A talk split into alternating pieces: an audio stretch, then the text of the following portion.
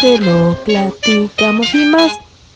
Hola, bienvenidos al segundo capítulo de Te lo platicamos y más. Esperamos que todos estén muy bien y estén teniendo un muy buen día. Yo me llamo Sebastián.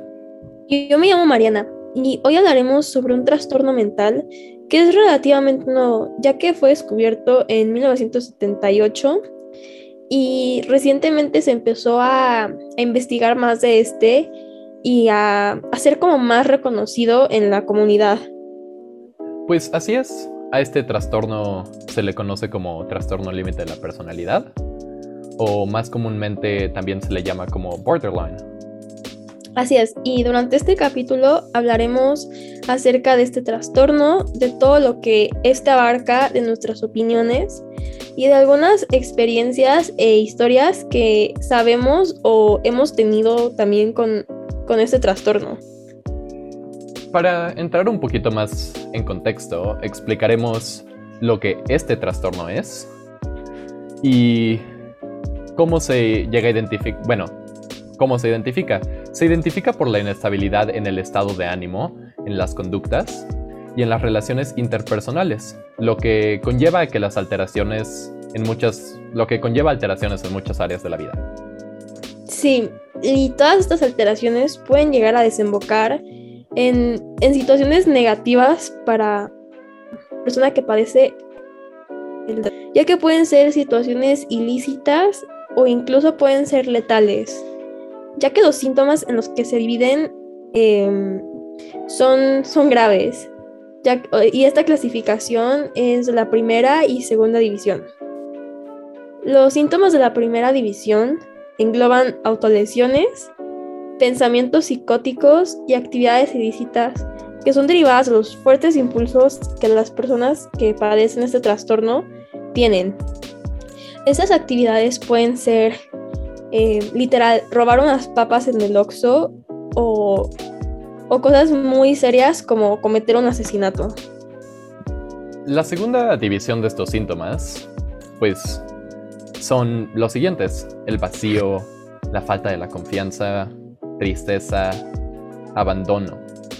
Estos síntomas ah, tienen un gran parecido con los de la depresión, pero realmente ¿cómo le podríamos hacer para llegar a diferenciarlos? Esta es una pregunta que, o sea, una persona que no, no es experta en, en estos temas, Sí, es definitivamente. decir, un psicólogo o, o un psiquiatra son los únicos que pueden como diferenciar bien, ¿sabes? No puedes ir tú con alguien y decirle, tú tienes depresión o tú tienes borderline. Y creo que la diferencia entre unos y otros es que la- todos los síntomas de la depresión te llevan a estar en un estado como donde no, o sea, no sientes ya nada. Y, y aquí pues sientes mucho, ¿sabes? Tienes muchísimos impulsos. Sí, como Y que son mucho más espontáneos y pues los de la Ajá. depresión tienden a ser mucho más pasivos y más relajados, ¿no? Ajá. Yo creo que lo que estabas diciendo de pues de un especialista es está bien porque depende de la división de la que estemos viendo, pero yo creo que en los detalles es donde realmente un profesional nota la diferencia que a nuestros ojos se hace.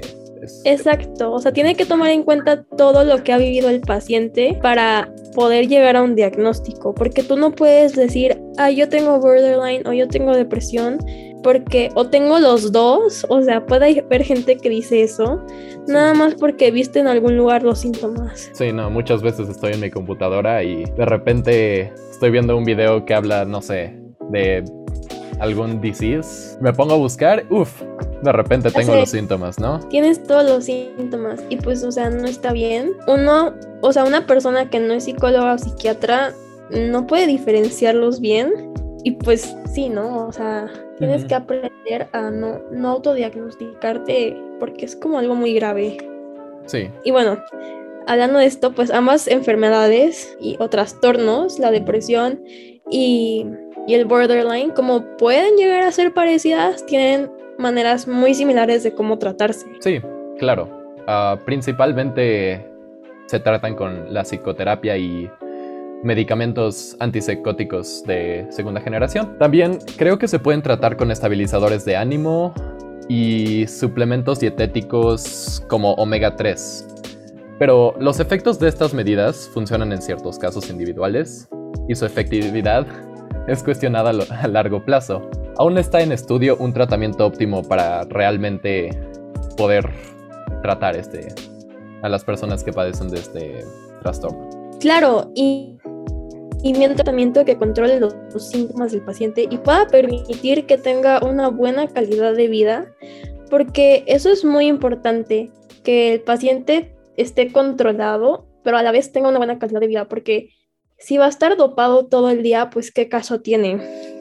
Y pues es muy importante ser empático con las personas que padecen, ya sea este o cualquier trastorno, puesto que es algo muy complejo de entender y no sabemos exactamente cómo se sienten las personas y cómo pueden llegar a ser sus reacciones ante muchas cosas. Pues sí, como dijimos antes, que bueno, muy recientemente se había empezado a tratar más acerca de este tema.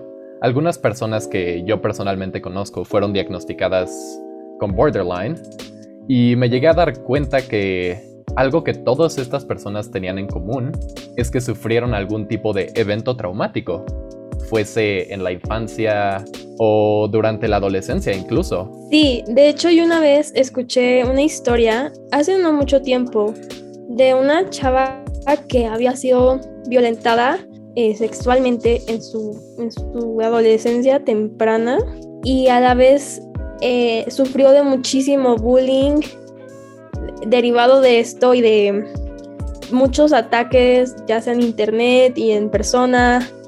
Y la verdad es que pasó muy, muy, muy mal tiempo. O sea, esto pasó alrededor de que la persona tenía como 15 años y ya que tiene como 22 actualmente, está diagnosticada con, con borderline. Entonces, yo siento que esos pues sí, eso fue un factor de riesgo, ¿no? Que realmente llegó a desarrollar este trastorno. O sea, como que. No, qué impactante. Sí, que todo esto pueda desembocar en un trastorno es como muy impactante y muy triste. O sea, no sé tú qué pienses, o sea, no sé si opinas que si los eventos traumáticos del pasado son un factor importante en el diagnóstico de este y más trastornos. Ah, no, yo completamente concuerdo. O sea, genuinamente pienso que los eventos del pasado tienen un gran impacto en los de ahorita, en nuestra, nuestro presente. De hecho, hace poco estaba haciendo una investigación en ciencia sobre cómo efectos bueno, cómo las interacciones sociales um, afectan a los estudiantes de tercer semestre de Prepatec hoy en día, las interacciones sociales durante la infancia. Y pues realmente me di cuenta que la mayor parte de las personas que tienden a ser más felices o tener mejores relaciones son personas que tuvieron estabilidad o vínculos muy estables con sus familiares y en general tuvieron, bueno, pues vidas decentes, ¿no? Durante su infancia. Entonces yo creo que es un punto muy importante a tocar y un momento. Justo, porque en la infancia es cuando uno está como más, pues a muchísimas cosas y, y es como muy impactante ser un niño y vivir cosas tan traumáticas, que es lo que en mi opinión es lo que te marca de por vida, ¿no? Estar tan chiquito y vivir cosas tan, tan fuertes, ¿no? Sí, yo creo que es muy importante ahí dar atención, o sea, que un tera les den terapia, ¿no? Porque es en esos momentos cuando realmente puedes como empezar a lidiarlos con los problemas para que tengan menor impacto en el futuro. Sí, lo malo es que pues no mucha gente eh, pues que es afectada por eventos traumáticos tiene acceso a, a esta terapia. Entonces, como no mucha gente tiene acceso a esto, pues siguen incrementando los números de gente con trastornos derivados de eventos traumáticos. Sí, pues según la Secretaría de la Salud, aproximadamente 1.5% de la población padece de trastorno límite de la personalidad y 76 a 80% de estos, bueno, de estas personas que lo padecen, son mujeres. ¿Tú qué opinas al respecto de que más de la mitad de las personas que padecen de un trastorno como este sean mujeres? Pues yo creo que es algo muy grave porque es como el reflejo de todo el sufrimiento por el que atraviesan las mujeres en México. O sea, es como las consecuencias de lo que el machismo y, el patriarcado en México han, han logrado. Porque, como dijimos anteriormente, pues todos estos problemas se derivan de eventos traumáticos. Entonces, o sea, como todo mundo sabe en México, pues no es un país muy seguro para las mujeres. Sí, lo podemos ver con las marchas feministas que se han estado haciendo recientemente. O sea, es para brindar atención a un problema muy fuerte y está siendo ignorado por el gobierno y Ya incluso sé. por el tecno, por el tech donde estamos estudiando en este momento. Sí, o sea, la gente se pregunta por qué hay un gran porcentaje de mujeres con este trastorno, pero no se pregunta por qué pasa esto, o sea, por toda la negligencia que sufren las mujeres al, al pedir ayuda porque les pasó algo traumático y nadie las ayude. Entonces siento que todo esto se reprime y es lo que, lo que lleva al trastorno. Sí, no, no, no. Y aparte hay muy poca, o sea, se aporta muy poca ayuda a las personas que sufren de este tipo de cosas. La mayor Exacto. parte del tiempo es como de no digas nada y nada te va a pasar, porque muchas veces les va peor a las personas que hablan al respecto. no les dicen que les va, les va a hacer daño a su familia si dicen algo. Entonces, o sea, y lo reprimen tanto que pues de cierta forma tiene que salir y sale en forma de, de este trastorno. Y pues es como muy triste ver que, que nadie las puede ayudar porque pues nadie les hace caso, todo el mundo las ignora por más que marchen, griten. Entonces es como muy difícil que este porcentaje vaya a bajar pronto, ¿no? Sí, no, completamente concuerdo. Entonces, este, no sé, siento que es como muy, muy grave y delicado que sean muchas más mujeres las que, las que padezcan de este trastorno. O Aparte, sea, yo creo que en parte puedes, bueno, más, si lo vemos más de un aspecto fisiológico, puede ser como por los diferentes cambios hormonales, porque según yo las mujeres cambian muy, bueno, tienen más cambios hormonales y son más fuertes.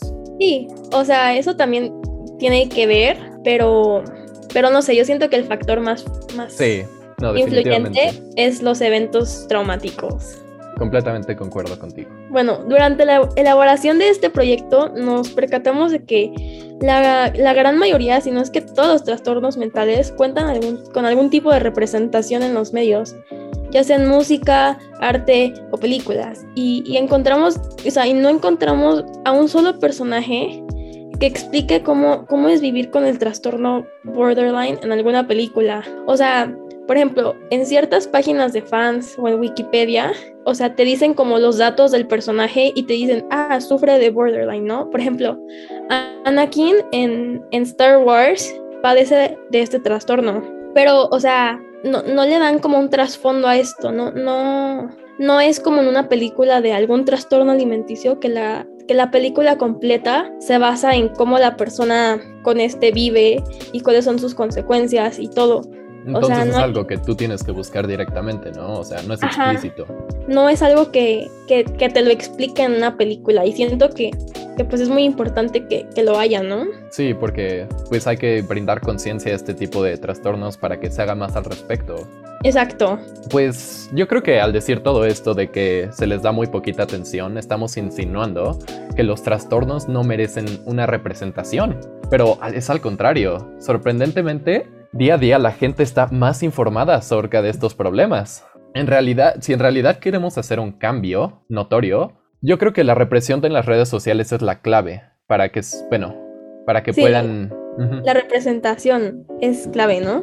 Ajá. O sea, porque pues mucha gente ahorita, pues últimamente desde que empezó el- este siglo, se ha, o sea, se ha tomado más conciencia sobre la anorexia, la bulimia, la depresión, la ansiedad, el trastorno bipolar, justo por estas representaciones, por la gente que habla, o sea, libre de, de tabúes, lo que es tener pues estos trastornos y, y, o sea, y pues sí, ¿no? O sea, siento que es sumamente importante la representación En para... las, en las medias, sí, porque, o Para sea, para poder seguir ayudando a desarrollar los, o sea, como dijiste, este es un trastorno que apenas se descubrió en 1978, entonces es sumamente importante ahorita traerle, traer conciencia y más, pues, que más personas se enteren al respecto para que se puedan desarrollar, o sea, los tratamientos correctos y no nada más estén, o sea, usando los tratamientos, por ejemplo, de la depresión, que son muy similares, ¿no? sino que tenga su propio tratamiento específico para este trastorno y con esto se pueda... Pues, o sea, tener más representación conlleva más beneficios y, y tratamientos y empatía hacia las personas que lo padecen. Y, o sea, para concluir todo lo que hemos dicho durante nuestro capítulo, recuerden que, el padecer de un trastorno mental no significa que alguien esté loco o, que no sea digno del respeto, em, porque siempre es muy necesaria la empatía, porque para que todas las personas se puedan sentir en, un ambiente seguro y, para poder desarrollarse bien, porque nunca se sabe lo que la gente está atravesando y, pues hacer comentarios acerca de, de un trastorno o de cómo se ve la persona o, o de lo que piensa esta persona o de su estado de ánimo, pues no sé, o sea, siento que es algo en lo que no se debe de meter uno y, o sea, se tiene que ser empático siempre y amable con todas las personas que, que padecen de, de, algún trastorno. Sí, no, personalmente, o sea, cada vez que yo estoy pasando por alguna situación difícil, me pongo a pensar como a veces que soy el único que pasaría por algo así, ¿no? Pero después me pienso un poquito más y me doy cuenta que cada quien tiene sus, propias, sus propios problemas y pueden ser mayores o menores al mío pero siguen siendo sus propios problemas. Cada quien está sufriendo su propia batalla. Es muy importante tener respeto ante esto y, ser amables, como lo dijiste tal cual. Nunca sabemos lo que otra persona está sufriendo. Exacto. Entonces yo creo que es una muy buena forma de, concluir este, este capítulo, ¿no? Sí. Pues con esto yo creo que vamos a concluir el segundo segmento de, de Lo Platicamos y más. Muchísimas gracias por escucharnos y recuerden siempre ser amables. Muchísimas gracias por escucharnos y nos vemos hasta la próxima. Te lo platicamos y más.